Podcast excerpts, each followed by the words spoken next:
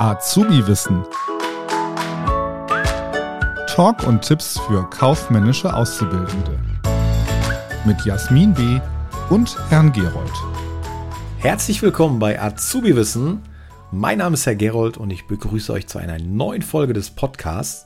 Und heute reden wir über Führungsstile. Und das finde ich wahnsinnig interessant, weil ich mich damit ja auch selbst immer beschäftige in meinem Unterricht und selber so reflektiere, ja, wie bin ich denn gerade? War ich da, war ich heute zu streng? War ich heute zu nett? Meistens immer zu nett. Und ja, es gibt mehrere Modelle von Führungsstilen. Ein bekannter Psychologe, Kurt Lewin, der hat Führungsstile in drei Kategorien eingeteilt. Einmal den autoritären oder auch hierarchischen Führungsstil, dann den demokratisch oder kooperativen Führungsstil und den Laissez-faire-Führungsstil. Was das ist und was die Vor- und Nachteile dieser Führungsstile sind, das klären wir jetzt. Fangen wir an mit dem autoritären oder auch hierarchischen Führungsstil. Also hier ist es Merkmal, die Führungsperson gibt Anordnungen, denen Folge zu leisten ist. Sie kennt für alle Probleme die passenden Antworten. Kritik ist nicht erwünscht. Die Lösungswege sind daher durch sie vorgegeben auf Bedürfnisse und Probleme der Mitarbeiter wird kein Wert gelegt. Das Hauptaugenmerk liegt auf dem Erfolg des Projekts. Ihr hört schon, also hier sehr, sehr streng alles, autoritär, hierarchisch. Und ähm, ja, könnt mal selber äh, in euch horchen, ob ihr solche Personen kennt, die so drauf sind. Vorteil ist natürlich, äh, aus Arbeitgebersicht werden Entscheidungen sehr schnell getroffen. Ne? Also ihr habt es ja letzte Woche gehört, schon bei den Leitungssystemen, äh, das Stichwort Einliniensystem. Ne? Wir haben einen Vorgesetzten, schnelle Entscheidungen, Kompetenzen sind klar geregelt und der gesamte Arbeitsprozess, der bleibt unter Kontrolle, weil das sind meistens Personen, die die Kontrolle auch nicht abgeben wollen. Ne? Kontrollfreaks. Nachteil natürlich, die gesamte Verantwortung liegt bei einer Person. Also fühlt die sich überfordert, kann es natürlich schnell zu Fehlentscheidungen kommen.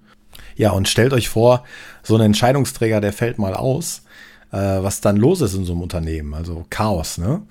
Und ähm, ja, man, ich will jetzt auch nicht diesen autoritären, hierarchischen Führungsstil komplett verteufeln. Ähm, es gibt bestimmt gewisse Situationen, wo sich Leute auch mal sowas wünschen. Ne? Ähm, Im Gegensatz vielleicht zu so einem Laissez-faire-Stil, da kommen wir gleich noch zu. Und das sind natürlich jetzt Modelle und so also wirklich. Es gibt ja auch Situationen, wo sich sowas ändert. Ne? Personen, äh, wir sind auch nur Menschen und man hat mal vielleicht einen strengeren Tag, jetzt äh, lapidar gesagt, und manchmal auch einen lockeren Tag, einen besseren Tag.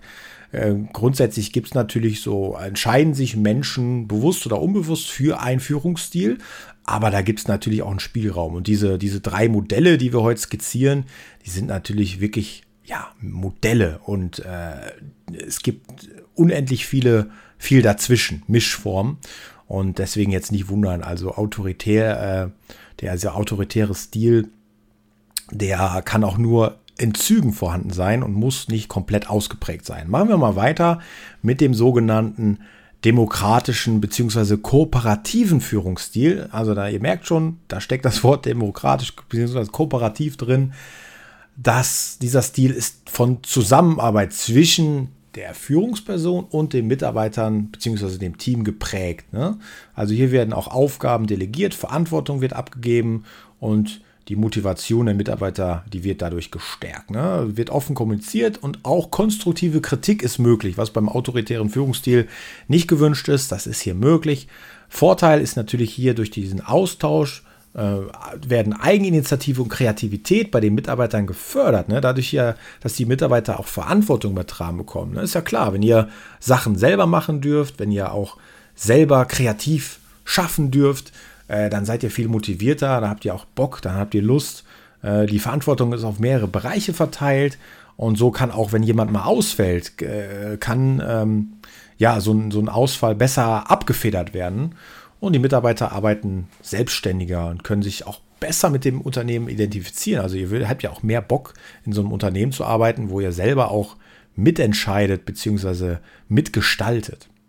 Nachteil ist natürlich, dadurch, dass das Team mit eingebunden wird, kann der Entscheidungsprozess länger dauern. Ne? Autoritär, der haut auf den Tisch, bumm, und sagt, so wird das gemacht. und äh, kooperativ oder demokratisch, ne, dann kann sowas mal länger dauern, wenn dann noch diskutiert wird. Das heißt auch eine stärkere Konkurrenz zwischen den Mitarbeitern. Das kann auch Probleme verursachen. Nichtsdestotrotz, hm, wenn ich jetzt mal so ein Nähkästchen äh, plaudere, ich finde diesen Führungsstil natürlich am besten.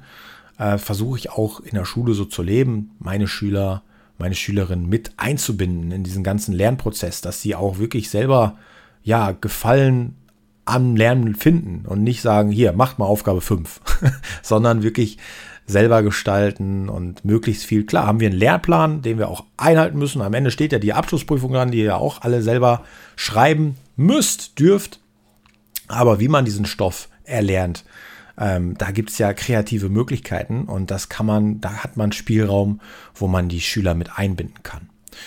Ähm, machen wir weiter. Es gibt noch den sogenannten Laissez-faire-Führungsstil. Und das Laissez-faire, das äh, finde ich ganz witzig, weil das heißt so viel wie machen lassen. Ne? Laissez-faire, französisch, also lasse machen, kann man glaube ich, ganz gut übersetzen. Und bei diesem Führungsstil haben Mitarbeiter ja sehr weite Freiheiten. Sie gestalten die Aufgaben selbst. Vorgesetzter, der greift kaum ein oder gar nicht. Äh, das bedeutet aber auch, er hilft weder bei Problemen noch bestraft er im Falle von Fehlern. Also der hält sich komplett raus. Ne? So, wenn man das jetzt wieder auf Schule überträgt, äh, da ist so ein Vertretungslehrer, der ist eine Stunde da und hat da eine Aufgabe, alles klar. Und er macht dann seinen Kram und irgendwie kommen Schüler und Lehrer sich wirklich nicht, äh, ja, die äh, haben nichts miteinander zu tun. Ähm, und ihr kennt sowas vielleicht auch von der Arbeit oder irgendwie von, von anderen Situationen. Ähm, das kann natürlich toll sein als Vorteil. Die Mitarbeiter können sich komplett entfalten. Kreativität wird gefördert. Eigenständigkeit und Selbstverwirklichung. Aber wenn wir mal ehrlich sind und wenn ich das jetzt wieder auf Schule übertrage, also wenn so ein Vertretungslehrer oder eine Vertretungslehrerin in so eine Stunde kommt und sagt, habt ihr eine Aufgabe und ja, alle nicken, natürlich. Ob dann wirklich so gearbeitet wird, da sind wir beim Nachteil. Also Kontrolle ist natürlich nicht gegeben, chaotische Zustände, äh, Planlosigkeit, Kompetenzrangeleien, Rivalitäten.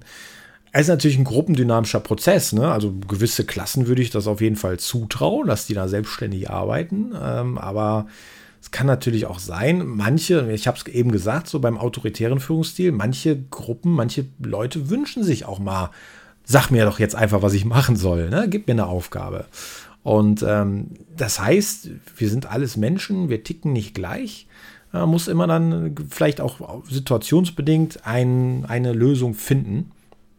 Ich wollte euch nur mal so einen Überblick geben über diese verschiedenen Führungsstile. Also ich wiederhole nochmal, wir haben den autoritären Führungsstil, den kooperativen und den laissez-faire Führungsstil. Und wie schon erwähnt, es gibt Mischformen, und ähm, ihr könnt ja mal selber in euch horchen und mal gucken, womit kommt ihr am besten zurecht, was wünscht ihr euch. Das ist nämlich auch ganz interessant im Hinblick auf die Prüfung, wie ihr am besten lernen könnt. Seid ihr so jemand, der braucht klare Anweisungen, der braucht einen Plan, der sagt, okay, ich muss am Donnerstag um 15 Uhr das und das machen. Oder seid ihr so ein Typ, laissez-faire-mäßig, ach ja, ich guck mal, was auf mich zukommt.